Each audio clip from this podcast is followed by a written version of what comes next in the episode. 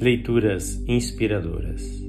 Leitura do livro Eu Sei que Deus Responde às Orações de Rosalind Goforth, capítulo 6. A Prova da Fidelidade de Deus, de 1902 a 1908, terceira parte. Certa ocasião, quando viajávamos de Huanxian para Pencheng, chegamos à cidade de Hotsun à tardinha, esperando pernoitar ali. Mas ao chegarmos, descobrimos que o crente que mandamos adiante de nós para arranjar acomodações não as tinha conseguido. Todos recusaram-se a receber-nos. Enquanto os animais comiam a ração e nós tentávamos jantar nossa massa chinesa no meio de uma multidão de curiosos, meu marido pediu ao homem que tornasse a procurar um lugar para nós enquanto orávamos. Não ousamos fechar os olhos a fim de que o povo pagão e supersticioso que nos cercava não ficasse apavorado, pensando que estávamos procurando magnetizá-lo. Portanto, apenas elevamos nosso coração silenciosamente a nosso Pai. Antes que passassem muitos minutos, antes mesmo de havermos terminado a refeição, aquele crente voltou muito mais alegre, dizendo: Um homem rico ofereceu-lhes um ótimo lugar, está desocupado e acaba de ser reformado. Diz que podem ficar quanto tempo quiserem sem pagar aluguel. Por três dias pregamos naquele local, de manhã ao meio-dia e à noite, e para grandes multidões.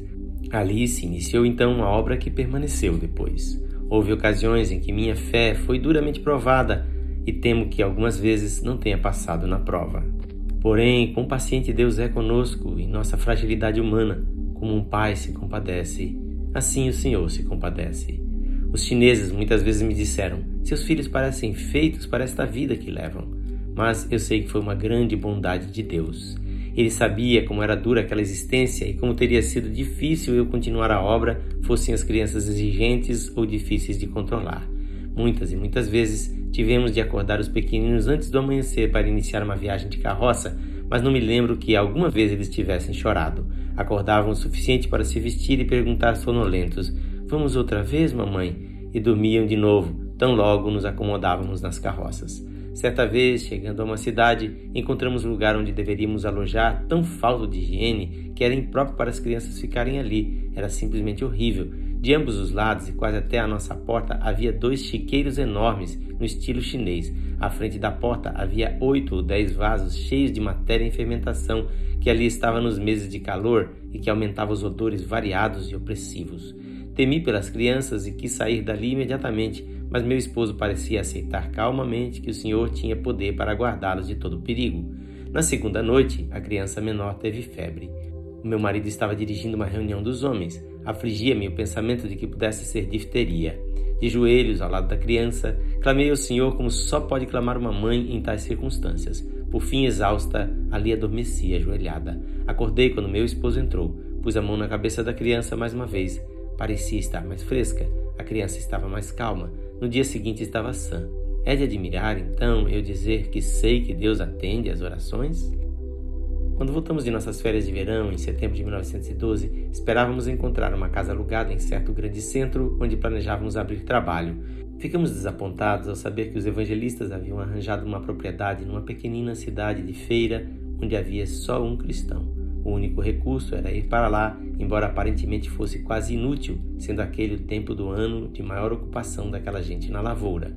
A caminho do local, oramos muito para que o Senhor preparasse o povo e abrisse os corações ao Evangelho.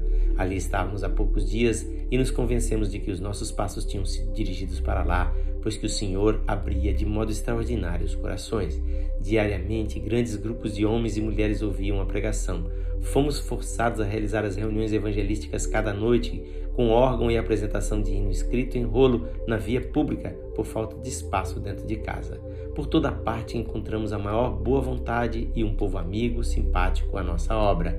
Antes de findar-se o mês daquela visita, tivemos a alegria de ver algumas das pessoas mais importantes da cidade e do distrito decidirem-se abertamente por Cristo. Um era o médico mais importante, outro, o gerente do mercado. Na loja que nós mulheres tínhamos que atravessar para chegar à reunião, à noite, havia três homens e um rapaz de 15 anos. Todos eles foram trazidos a Cristo. Os homens eram viciados no ópio, indivíduos de má vida.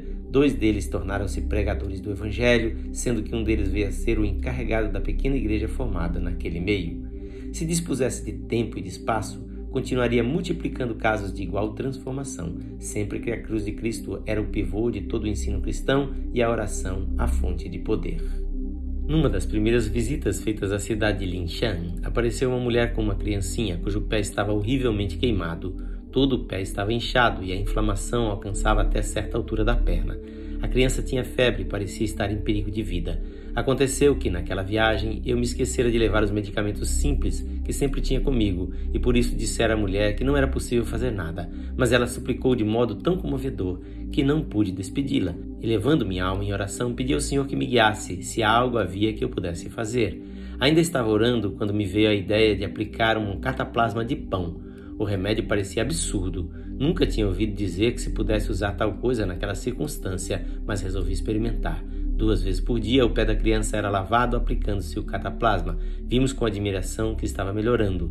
Ali ficamos dez dias e, ao sairmos, o pé da criança estava praticamente são. A mãe, o pai, a própria criança e a família inteira mesmo tornaram-se cristãos. Mais tarde, em outra visita, pude verificar o pé da criança e ver que não ficou sequer uma cicatriz. Contei o fato a um médico e disse ele: Ora, naquilo não houve milagre nenhum, foi pura higiene moderna, dando à natureza oportunidade de agir. Ao que respondi: Doutor, para mim o milagre não estava no cataplasma, mas em Deus ensinar-me o que fazer. E agora acho ainda mais que foi um milagre de oração, visto o Senhor dizer que foi um tratamento higiênico moderno. Na mesma localidade, uns anos depois, realizamos em uma tenda reuniões especiais para cristãos durante o dia e para os não salvos à noite. Logo depois de iniciadas as reuniões, o tempo mudou. Fazia um frio tremendo, com vento e chuva gélida. A tenda parecia um depósito de gelo, varrido por correntes de ar.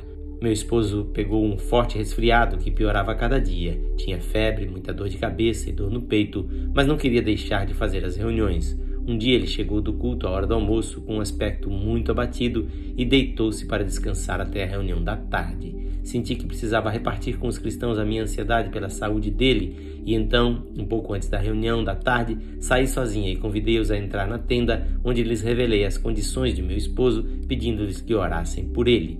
Ah, que onda de oração sincera e sentida subiu sem um minuto de pausa.